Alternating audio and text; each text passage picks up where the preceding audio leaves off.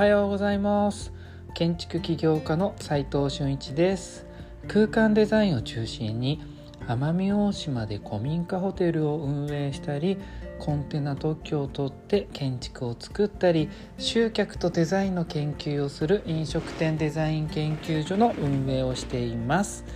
この放送では最前線で働く建築家やインテリアデザイナーのリアルな設計現場での学びを共有していきます。実務に直結する情報を提供できるように心がけていきます。今日はですね CAD ができれば設計図面って書けるのっていう質問に答えたいと思います。これは前にもお話ししたと思いますが CAD は設計をするためのツールなんですと、えー、CAD が使えるのと設計ができるのは別問題ですよっていうのが、えー、まあ今日の結論にもなっちゃうんですけれどもこういった話ですそもそもですねなぜそのような疑問がね生まれてくるのかなって、えー、今日はちょっと考えてみると,、えーと CAD オペレーターという仕事があるからかもしれませんね。職種としての名前があればもちろんみんな分かりやすいので、えー、なりたい職種っていうことが、えー、出てくる考えが出てくるかもしれませんそうするとですね CAD が使える人の中で、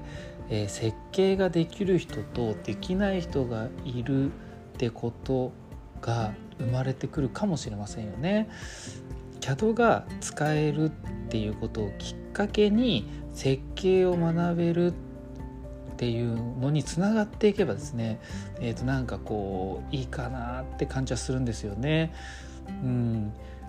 これはですね CAD だけに限らず全体的に言えることなんですけれども建築系のソフトウェアは今現在設計のためのツールとして使われていると思うんです。でも今後の未来はうん VR とか AR とかメタバース NFT といった仮想空間という、えー、まあ、新しい分野の登場によってですね、えー、変わっていくような気がするんですよね。今まではリアルな空間として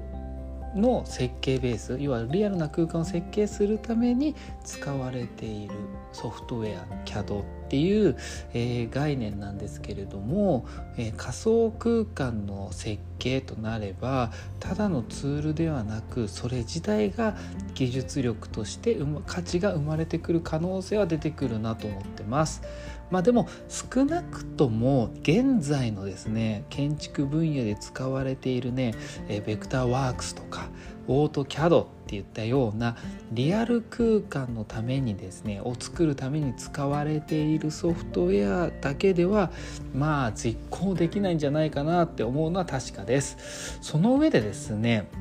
現状の空間設計をする上でですね考えてみると、えー、CAD はねただのツールということになるのでその業界に入るきっかけ作りのためのツールかなって僕は思います。その上でですね本質的な設計技術を学ぶ必要性があるわけです。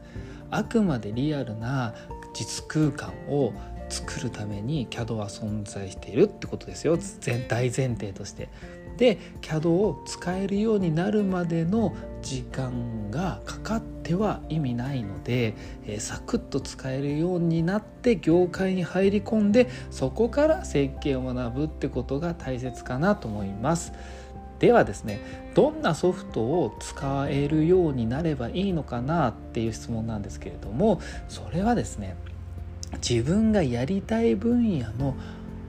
こうあったものこんな空間がいいかなってものを選んだ方がいいかなと思います。そう考えるとですねそもそもどんなソフトがどんな分野で使われてるんでしょうかね。まあ、僕が知ってる範囲ですでちょっと簡単に紹介したいと思うんですけれどもまず CAD データの中心的な存在であるオート CAD がありますと。いろんな CAD ソフトが必ずこのデータに変換できるんですよね。DXF とか DWG っていったようなデータです。それはオートキャドのデータとなってます。まあこれねうんまあ言語で言うと英語が共通言語ですよね。世界の。日本語から英語に変換する翻訳するみたいな、えー、世界どこでも、まあ、CAD 業界どこでも使えるデータっていうのがこれにあたります。日本だけではなく世界中の汎用 CAD となっています。次にですね日本のデザイン系のインテリア事務所でですねよく使われているのがベクターワークスですよね。専門学校とかでもね結構こう教えてくれるやつですよね。戸建て住宅とかですね商業インテリアまあ僕がいる分野ですね。小規模な設計で使うケースが多いと思います。もちろん大型施設にも利用できるとは思いますけどね。で次に JWCAD っていうこう無償で使える CAD もあるんですよね。建築のね実務設計とかでよく見られますね。無償なのでね投資できない小規模なソフトあ組織でね、えー、使われたりします。で、えー、レビットとかアーキキャドっていうこう BIM、BIM って言われているソフトウェアもありますね。プランをすると自動的にこう立体が立体検討ができるようになっていたりそのまま積算できたり見積もり作成したり、まあ、こういったこう構造とか設備とかのねこう同時で設計できるこう大規模プロジェクトみたいなものだと結構えー、いいので大規模大規模な、うん、建築設計がね、えー、する時には使えるんじゃないかなと思います。あとまあ専門系で言うと 3D のこうマイホームデザイナーっていうやつとかアーキトレンドっていった住宅系のやつとかそれぞれの分野に特化した CAD もあるわけですよね。専門 CAD なので、えー、より簡単にな使いやすく簡単になってるんですよね。戸建て住宅の設計とかインテリアコーディネートする人にとっては使いやすいのかもしれませんね。しかもこれってこう CG まで立ち上がるのでね別ソフ別の CG ソフトもいりませんしね、まあ、このように人それぞれ設計したい空間によって異なるわけですよね。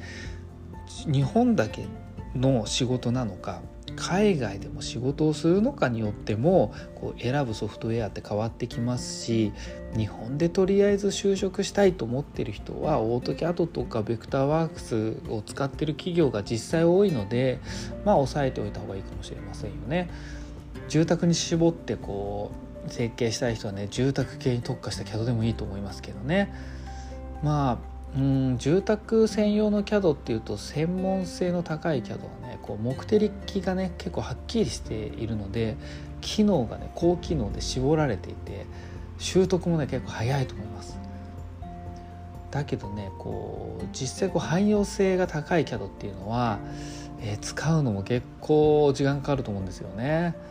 うんでこの習得時間はとてもねこう CAD 選択にはね重要な要素になってくると思いますので皆さんの貴重な時間をどのソフトに使うかっていうのは、えー、か重要ですよね。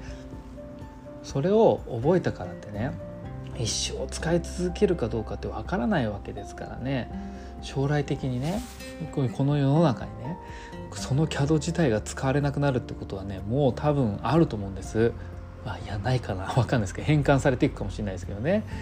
まあ、でも他の数他のソフトウェアに切り替えるって可能性はありますよねいろんな企業がね CAD を開発しているので。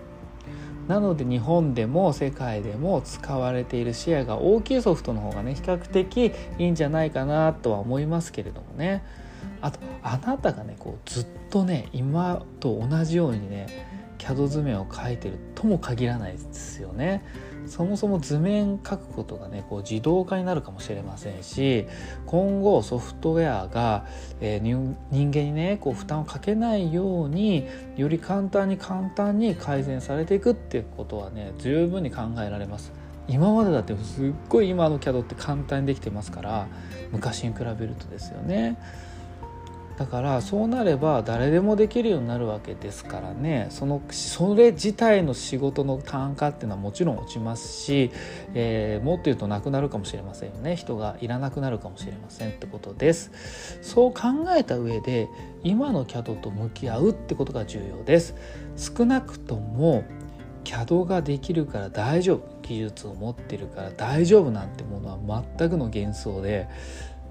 CAD というソフトを通して何を得れるかをちゃんと考えた方が絶対いいよっていうのが今日の結論です。今日は CAD ができれば